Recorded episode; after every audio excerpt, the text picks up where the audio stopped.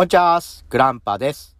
えー、今回はですね、ちょっと、あまりにも取り留めもない、えー、取り留めのない、えー、結論のない回となっておりますので、え大変退屈するかもしれません。え聞き流せる方のみ、えお聞きいただければと思います。えっと、アマンさんからのダイレクトメッセージと、猫助さんからのメールフォームへの、もう、ごめんなさい、えー、メールの投稿ですね。えー、こちらのご紹介は14分頃からとなっておりますので、えー、そちらから聞きたい方は、え飛ばしていただければと思います。え本当に申し訳ございません。えそれでは本編、どうぞ。オンチャースグランパです。始まりましたオンチャスレディオ。この番組は私ことグランパが日常感じていることをおっさん目線でぼっちりぼっちり話す、志低めの聞き流しラジオです。えー、本日はですね、えー、東京ストーリーの3話目を上げようと思ったんですけど、ちょっとなんかね、えー、録音いっぱい、えー、テイク15ぐらいまでして、なんだか全然しっくりこなくて、えー、ちょっとやめました。えー、ということで、えー、今日はですね、その、うんと、東京ストーリーというか、まあ、いろいろ、なんか、こう、人との出会いについて、えー、いろいろ、まあ、このポッドキャスト始めてからもそうですし、えー、昔からも考えてることなんですけども、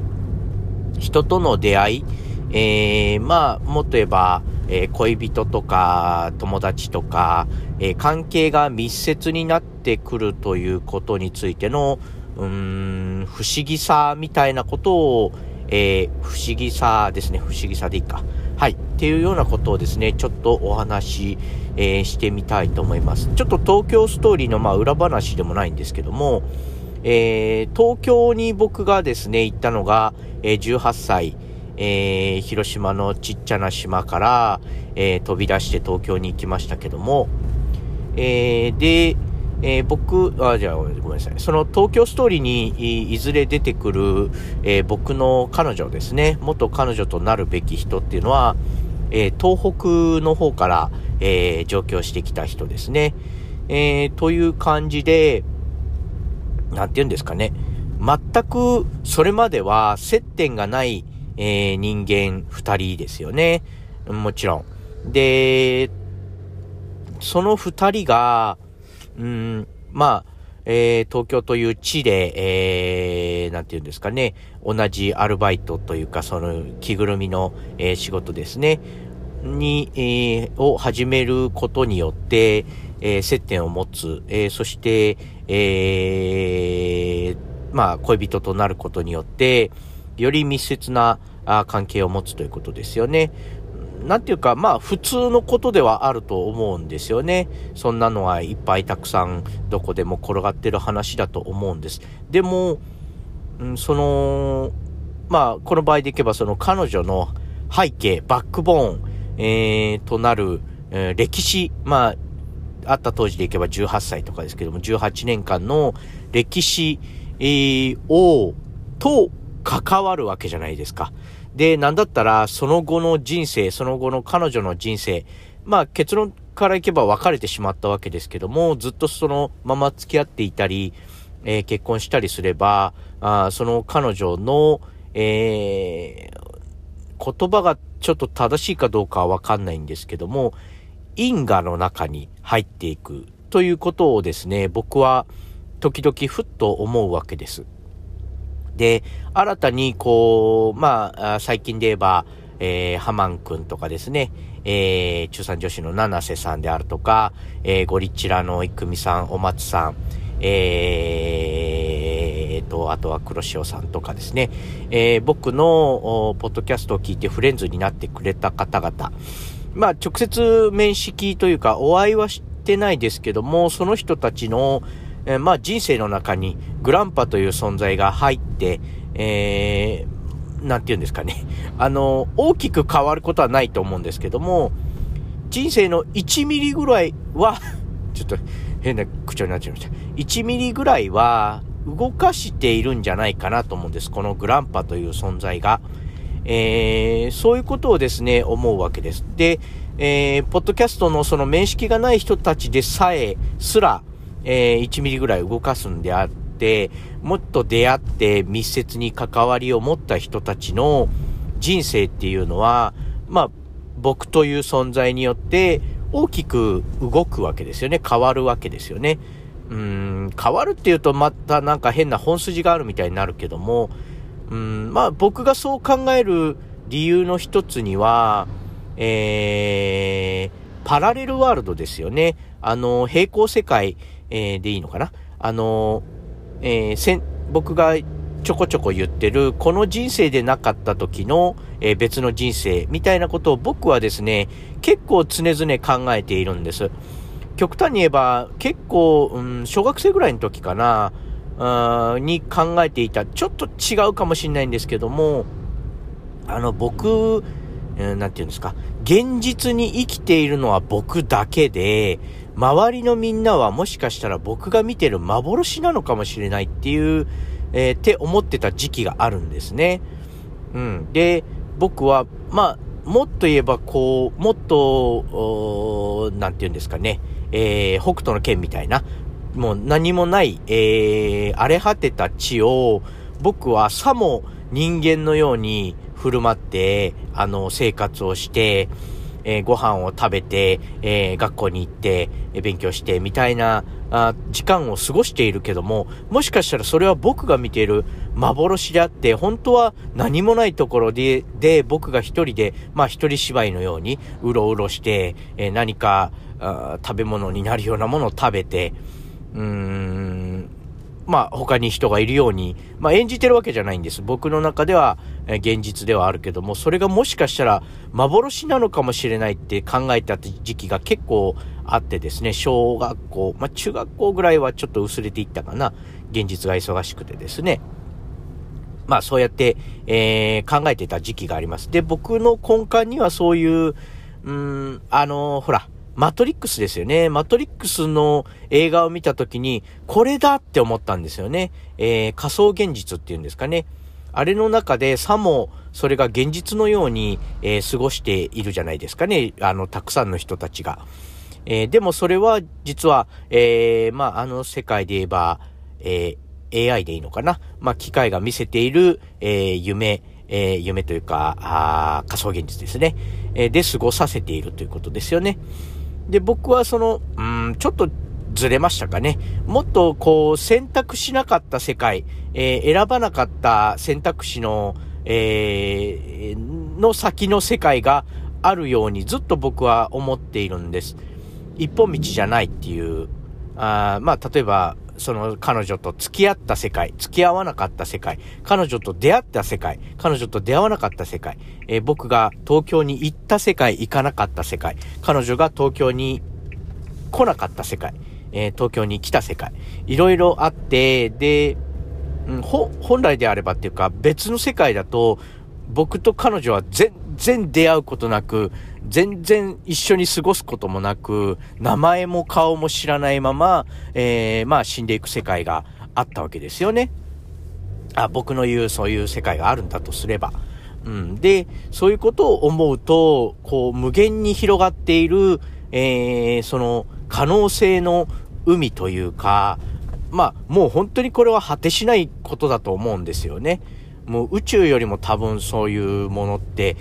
宇宙よりも広いっていうのがね、正しいかどうかわかりませんけども、もっともっとたくさんの、えー、本当に日常のパン、朝にパンを食べた世界、朝にご飯と味噌汁を食べた世界みたいなことでも違ってくるんじゃないかなと。まあそれについては大きく変わらないかもしれないけど、でも僕と彼女が出会った世界と出会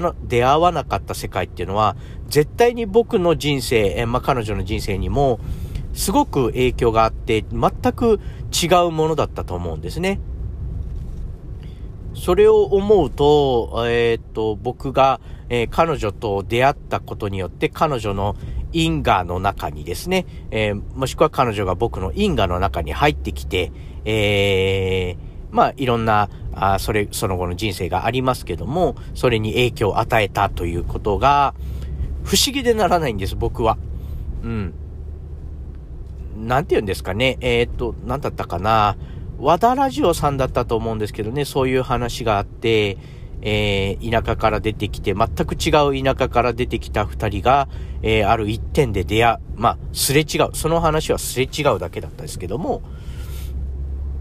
それがまあ、全然、まあ、その場合は接点がまるでなかったんですけども、でも、その、なんて言うんですかね、全く違う世界、えー、ごめんなさい、全く違う場所から来た、えー、二人が出会って、えー、ね、お互いを因果の中に取り込んで、っていうことが不思議でしょうがないんです。で、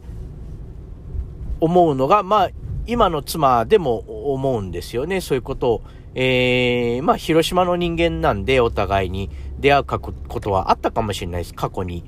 えー、話を聞いてみるとね、あの、同じエリアで過ごしてた時もあって、もしかしたら一緒に、えー、知らないうちにですね、顔ぐらいは見合わせていたかもしれないんですけども、もうちょっと若い時に。えー、でもまあ、その二人がですね、出会って結婚して、えー、子供を作りですね、子供儲けですね、その、えー、子供の寝顔を見るにつけ、そういうことを思うわけです。この子はもしかしたら存在しなかったかもしれない。えー、僕と彼女が出会わなければ存在しなかった存在だなって思うと、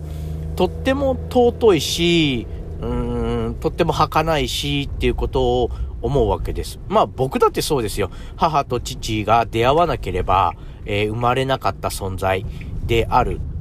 まあ違う形では生まれたかもしれないけども、僕というこの、グランパというこの一個体ですよね。今こうやって考えて、こうやって、えー、ラジオを録音して、こうやって車を運転している僕という存在っていうのは多分なかったはずなんですよね。父と母が出会わなければ。えー、母がですね、母の出身は北海道ですけども、北海道から転々と南下してきて、どうやら広島にたどり着いたらしいんですけども、そこで、えー、父と出会わなければ、あるいは父より前に別の、えー、誰かですね、恋人に出会っていて、その人と結婚していれば、多分この僕という答えは生まれなかったわけですよね。息子もそう、あなたもそう、みんなそう。っていうことを思うと、その、えー、運命じゃないですけどね、そういう人たちが、えー、今の生活を、えー、営んでいるという世界が、はい、すいません。ちょっと変なとこで、えー、途切れましたけども、そうやって営んでいる世界が、えー、儚くて、えー、で、なおかつ、こう、美しいっていうとちょっと表現変ですね。えー、儚くて、ありがたい、うん、その人たちが営んでいくこの世界っていうのがとっても、その存在がとっても不思議なわけですよ。あのー、バタクライ、バタクライじゃない、バタフライエフェクトっていうのがありますよね。あのー、どっかの世界のどっかで羽ばたいた蝶の一つの羽ばたきがどこかの世界で嵐を起こしているみたいな、えー、ことですけども、そんな、ちょっとしたことで世界っていうのは変わっていくんだよなとも思うし、うーん、っていうところがとっても僕はね、不思議なんですよね。っていう思いを抱えながら生きているので、うん、まあでも普段はね、そんなに深く考えないです。ちょっと、えー、ぼんやりしている時とかにそうやって考えて、結論は出ないんですよ。結論っていうか何が結論かわからないんですけども、うんうんってうなりながら、あずっとそういうことをね、えー、考えたりしてます。はい。えー、取り留めのない、えー、お話でしたけども。はい。えー、こんな感じで終わっていきたいと思います。えー、それではですね、えー、っと、ダイレクトメッセージご紹介のコーナー、えー、ということですね。ババンということで。えー、ダイレクトメッセージいただきました。えー、我らがポッドキャスト界の父、えー、アマンさんよりいただきました。えー、それではあ、ありがとうございます。それでは、あ読ませていただきたいと思います。えー、う何回聞きました。本来占い師ってそのようなアクシデントの時にこそ活躍すべきだと思います。大日の如来様の件は本当だと思いますよ。といただきました。えー、ありがとうございます。えっ、ー、と、これはですね、私の、えー、九死に一生を得たですね、えー、えー、御40、7でしたでしょうか。えー、私が幼少期にそう、えー、山で遭難して助かったというお話の、えー、一節からあ取っていただいたという感じですね。そうですね、占い師さん、その方の本当に実力っていうのはわからないですけども、うーん、で、まあ生きているのは生きていたし、その、レベルは本当にわかんないですけども、その時に、やっぱり母がそれで、救われたっていうことはあると思うんですね。その時不安でたまらない、えー、息子が山で遭難して不安でたまらないところを、まあ、えー、もし僕が死んでいれば、そのあとは結果としては悲しいことにはなるんでしょうけども、実際、えー、生きていたし、その少なくとも見つかるまで、えー、遺体にしろ、生きているにしろ、見つかるまでの間、母は少しでもその、えー、救われたっていうところが、まあ、僕としては大事なんじゃないかなと思います。本当にその、居場所までね、えー、分かればいいと思うんですけども、さすがにそこまでは多分分かんなかったのかなとは思います。ちょっとそこはね、母からあんまり聞いてないんですけども、でもまあその瞬間の母の救われた感じとかですね、そういうののためにそういう占い師さんっていうのは、えー、いてもいいのかなと、いるのかなとえーいう感じがしますね。はい。えー、大日如来様ね、ついてくださっていればいいと思うんですけど、結構な、あ上位の仏様ですよね。うん、と思います。なので、えー、上上位って言うとちょっとおかしいのかな。まあ、すごい方だと思うんですよね。すごい仏様だと思うんですけども。えー、まあね、その、遭難、遭難以外でも、やっぱりいろいろ人生生きていれば、危険な目に遭うことっていうのは、えー、多々あります。えー、まあ本当に自分が知らないだけで、あと1秒、えー、遅れていたら、なんか、ね、偉いことになってた。1秒早かったら偉いことになってたっていうことも絶対あると思うんですよ。うん、それからもしかしたら知らないうちに守ってくださっているのかなということで、えー、そうですね。あのー、僕、神社に行くときはですね、あの、何かで、えー、聞きかじったので、それ以降実行してるんですけども、その、神社でお賽銭投げてパンパンって柏でですかね、えー、二礼二拍手一礼か。まあ、いろいろ作法はあると思うんですけども、そこで、やっぱり、お祈りというか、願い事をするんだと僕もずっと思ってて、そうしてたんですけど、な、なんかどっかで聞きかじって、あの、願い事をするんではなくて、感謝を伝えるんだと。今、自分が生きていること、平穏無事でいることに、えー、ありがとうございますっていうのを伝えるべきなのであるということで、えー、そういうことを聞いた時からですね、まあ、そりゃそうだよなっていうことで、うん。知らないうちに助けてもらっているっていうこともあるし、まあ、それはもちろん、えー、いろんな考え方がありますので、それをどうこう言うつもりはないんですけども、僕の中ではそっちの方がすごく、あのー、腑に落ちたんですね。あ、そうそうだそうだ。願い事言うよりも、やっぱり今生きてて、まあなんとなく無事でいるっていうことをちょっとでも、というか幸せでいるということ、うん、ニコニコできる瞬間があるっていうことが、あを感謝しなければいけないんだなっていうことで、僕はまあそういうお祈りじゃないですけど、そういう、神社とかですね、行くときは、ありがとうございます。いつもありがとうございますねって、家族みんな無事ですよっていうのを、えー、伝えるように、えー、しておりますね。はい。えー、ちょっと話はずれましたかね。はい。はい。えー、立て続けでごわ、あ、ごわすじゃねえや。立て続けでごわすじゃなくて、えー、次はですね、えー、メールフォームに、えー、お便りいただきました。えー、猫助さんですね。えー、路地裏の猫助という、えー、ラジオ番組を、えー、爆誕させた、えー、我らが猫助さんでありますけども。はい、えー、お便りいただきありがとうございます。えー、それでは早速ご紹介させていただきたいと思います。えー、猫助さんですね。いつも楽しく拝聴させていただいています。えー、元妻さんの回聞きました。元カノ、元妻の話を公にできるグランパさんの人柄にほっこりしました。えー、私は絶対口にしたくないし、元丸さんたちには早く忘れ去られたいと思っています。とはいえ、その方たちとの出会いがあり、試練があり、紆余曲折ありで現在の幸せがあるので、心の中でそっと感謝しています。時々思い出すシチュエーションがあったとしても、絶対口に出さないし、心の中で達者でな、と思っています。私は冷酷なのかな、といただきました。えー、猫助さんありがとうございます。猫助さんはね、女性ですよね。だから元、カレーさんとかですかね。えー、そうですね。僕の、えー、何回か話しましたね。フィリピンの話とか、えー、元カノのトラウマを払拭した話であるとか、えー、詳しくは過去の回をお聞きくださいという感じなんですけども、えー、そうですね。どうなんでしょうね。皆さんあんまり言いたくないんですかね。まあ僕もね、その、当然別れた前後っていうのは、あの、うん、感情的になって、当然ですけど感情的になってますので、えー、そのトラウマの彼女で言えば、あ向こうからですね、えー、別れを告げられまして、えー、他に好きな人ができたということで、まあその前後からね、やっぱりちょっと動きが怪しかったりしたので、まあ疑ってじゃないですけどね、なんか変だなとは思っていたんです。で、その、えー、後に、その、まあ好きな人ができたから別れてほしいっていうことを言われてですね、まあその時はもちろん、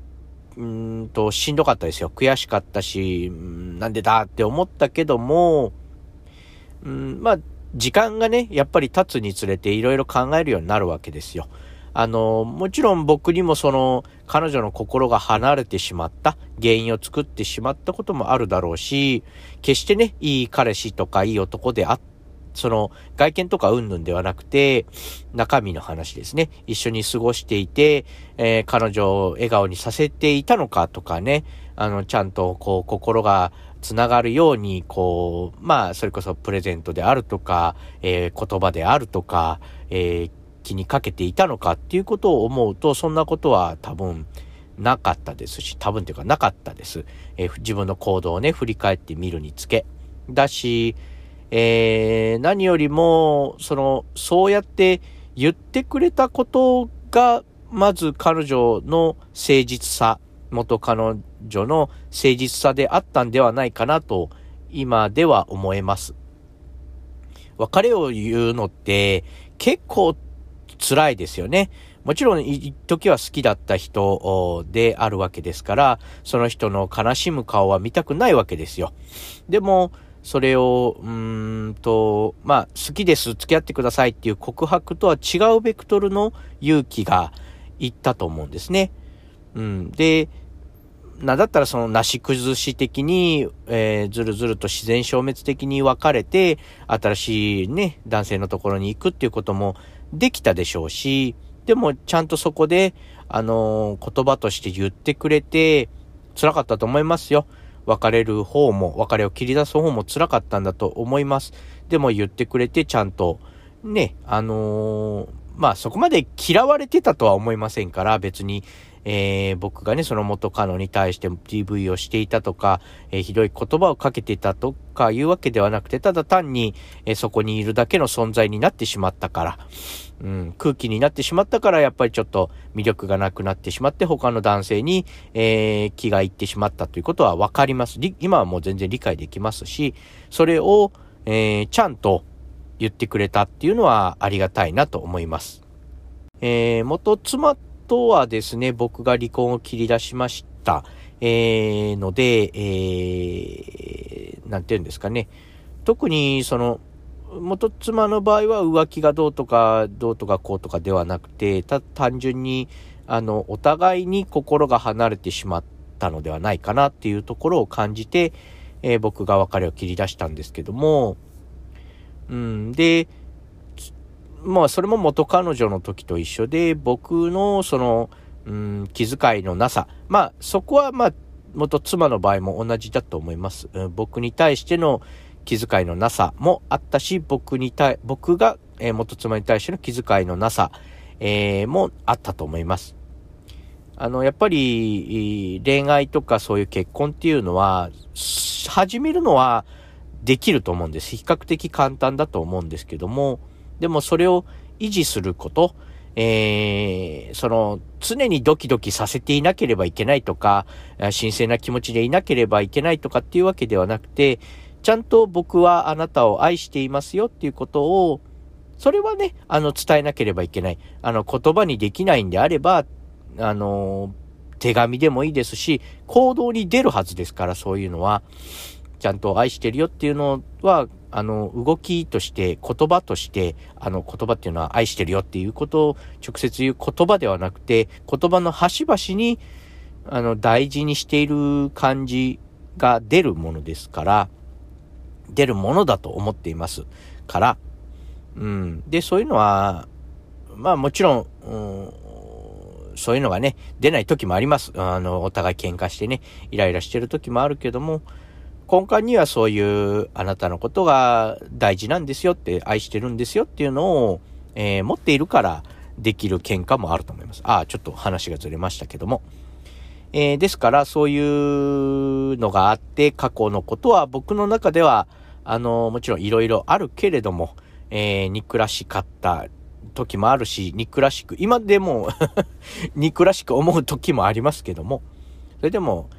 こちら側にも当然原因があるよなっていうところを振り返ってみるとありますので。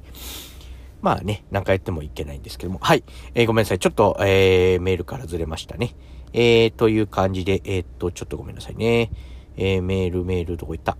えー、っと、ごめんなさいね。ちょっと猫助さんのメールが、えー、消えちゃった。はい。えー、っと、ここですね。はい。えー、っと、そうですね。だから、まあそうですよ。いろいろがあるから今があったっていうのはあります。それこそね、その元カノ元妻とのその、えー、すれ違いであるとかっていうことから僕は、あの、いろいろ学んで、現在の妻とは、まあ、うまくいってるはずなんで、うん。やっぱり、えっ、ー、と、思っていても、行動に出さなかったり、言葉に出さなかったりすると、やっぱりね、あのーエスパーじゃないので、人間っていうのは、エスパーも一人、一人じゃね、いるかもしれませんけども、世界にはね、あの、悟り、悟られみたいな方もいらっしゃるかもしれませんけども、現実にはその行動、言動、言葉に乗せなければ、あの、伝わりませんので、っていうことを学んだので、僕はそういうのは、あの、あんまりこう、恥ずかしがら、まあ恥ずかしいんですけども、あの、出せるときは出せるようにしてます。だからまあなんとなくうまくいってるのかなと思います。妻もね、そういうのは出してくださいます。現妻もね。はい。えー、そうですね。で、猫助さんは、あ冷酷なのかなということで。冷酷なことじゃないですよ。別に、ねえ、そんなのはわざわざ言うことではないので、僕はね、こうやって、えー、こうやってというか、ラジオをする上で、まあ、なんか話せることあるかなって、自分のね、いろいろ思い出を振り返ってみると、やっぱり恋愛要素、えー、結婚の要素っていうのは結構僕の中では大きいので、話題として、ちょっと言葉あれですけど、ネタとしてですね、大変、えー、あの、使い勝手というかね、やっぱり記憶に大変残ってますので、話としてもしやすいですし。それをね、だから、公にするかしないかは、その人それぞれなんで、あの、決して、猫助さんが冷酷であるということではないと思いますので、ご安心くださいっていうのはおかしいですけども、あの、気になさらなくていいですよ。だから、僕もね、別にほっこりしてるとか、あほほっこりとかって言われるほどね、あの、いい人間ではないですし、別に、あの、話しやすいので話してるだけなんで。はい。えー、そんな感じで、えー、猫助さん、えー、お便りいただきありがとうございました。えー、という感じで、えー、お便りのコーナーでした。はい、えー、そんな感じで、えー、本日は終わっていた、いた、絶対言っちゃう、これ。終わっていきたいと思います。もう言っちゃおうかな。終わっていただきたいと思います。はい。えー、そういう感じで、えー、どんどんですね、こうやって、えー、ダイレクトメッセージ、メールフォームに、えー、あるいは、えー、メールアドレスにどんどんお便りいただければと思います。メールアドレスが、おじゃす、あとまく gmail.com、onchsu あとまく gmail.com ですね。